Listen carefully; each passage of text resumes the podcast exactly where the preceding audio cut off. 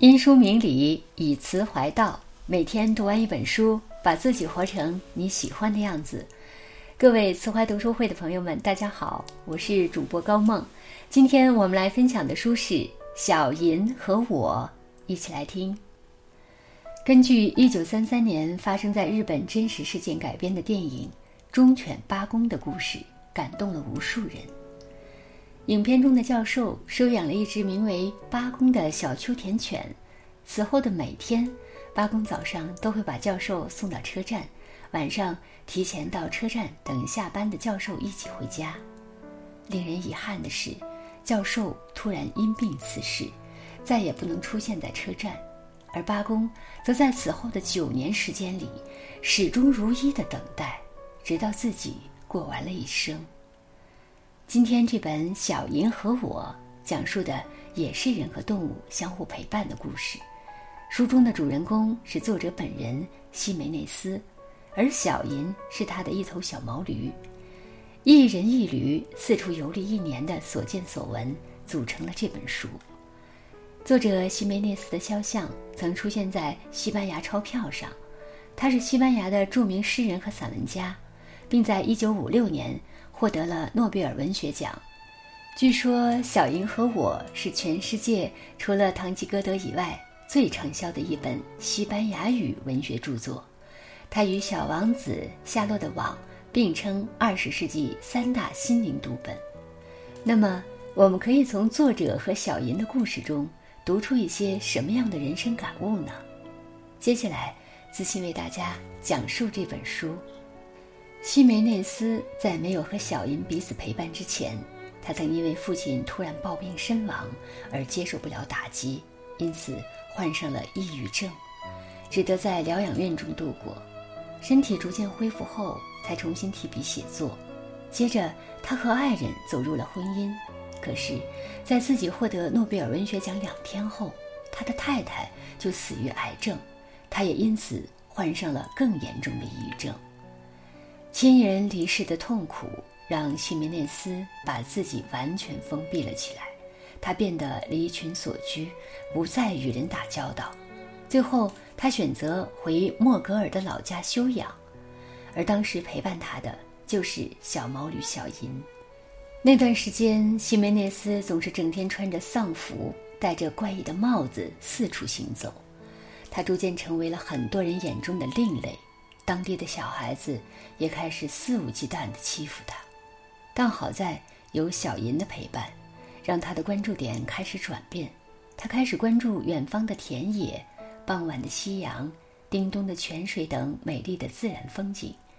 他向花草倾诉心事，同动物培养感情，就越加觉得世间的万物其实都可以听懂他的语言。最后，他在小银的陪伴下，在和大自然相处的过程中，也获得了内心的平静。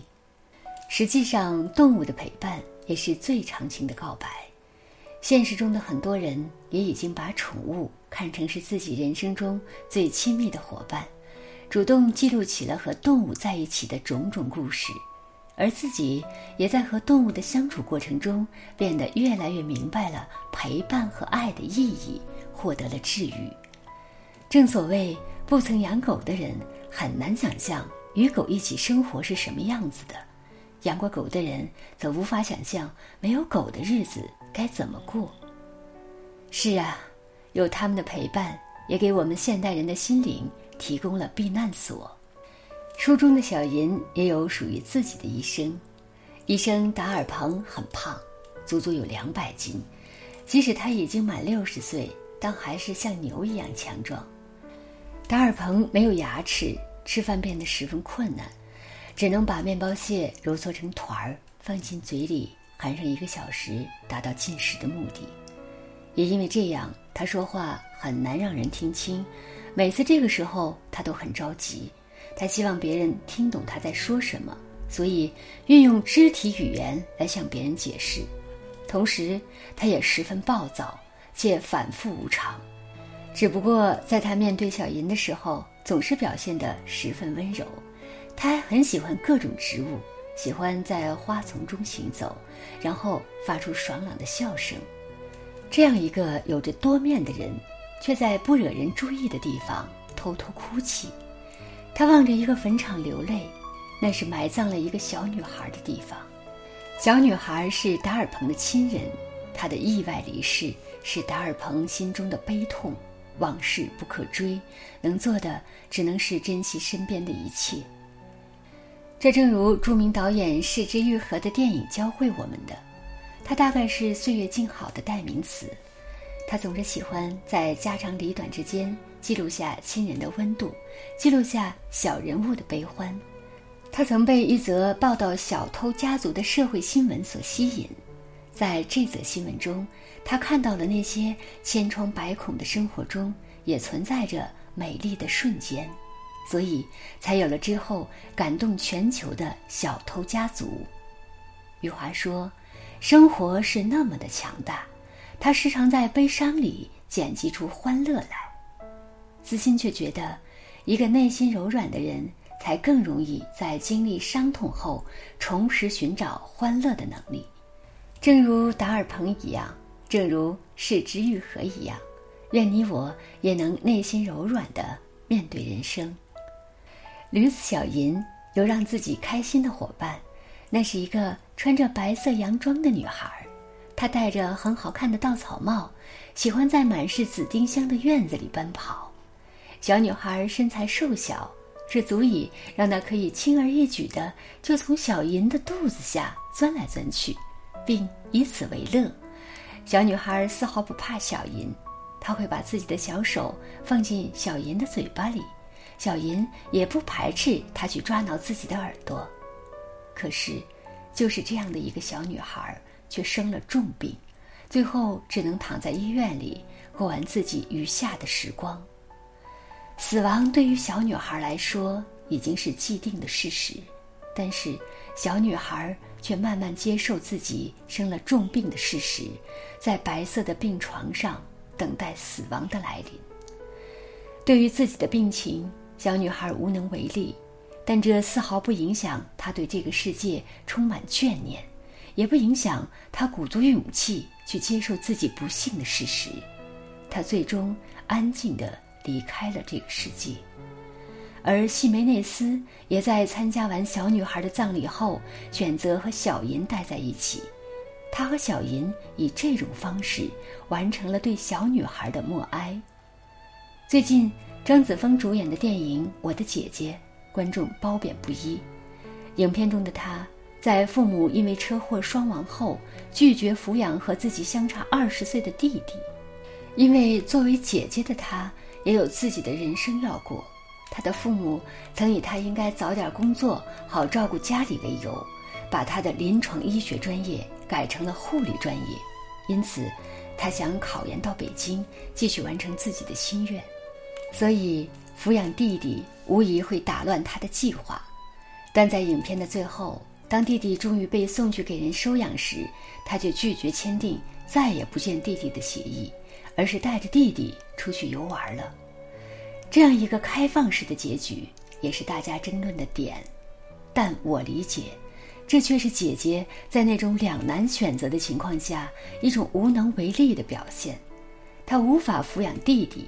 同时，也做不到再也不见弟弟，所以她竭尽全力的去做了，然后也接受无能为力的结果。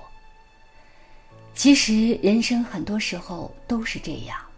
子欣觉得，只有我们竭尽全力的去活，然后去接受那个最坏的、最无能为力的结果，那人生也能活出一种幸运。随着和小银生活的越久，西梅内斯越离不开小银，他也越来越把小银当成自己的同类看待。在葡萄成熟时，他会和小银分享美食。可惜，小银还是先一步离开了西梅内斯。有一天，小银误食了有毒的草根，医生尽力抢救，却回天乏术。驴子小银再也不是一开始那头毛茸茸、软乎乎、像棉花的样子了。他的肚子很快的就肿胀的像一个球一样，四肢也开始变得僵直，毛发也是一团乱麻。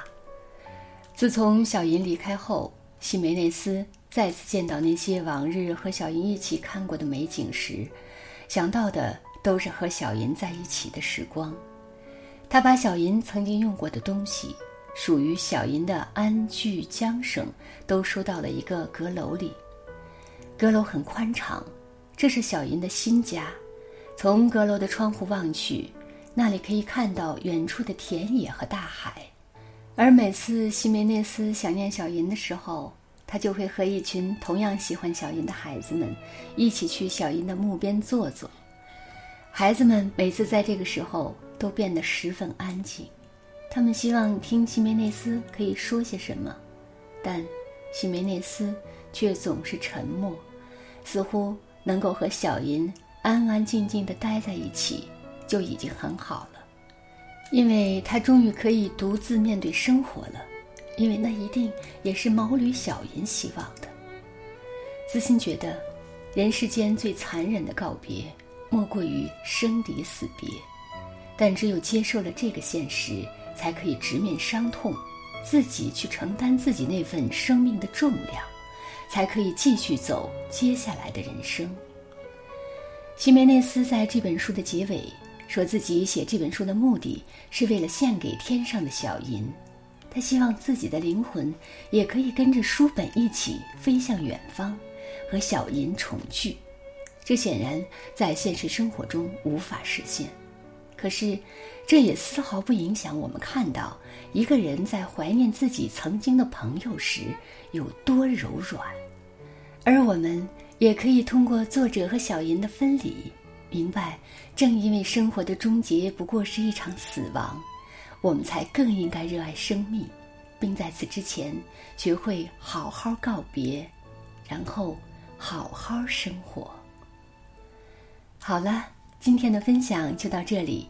人生最大的捷径就是多读好书。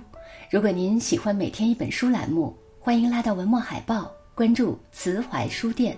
这是一个专推好书的公众号，每天和你分享各领域的好书，帮你打开知识边界。也欢迎分享到朋友圈，让更多读书人加入。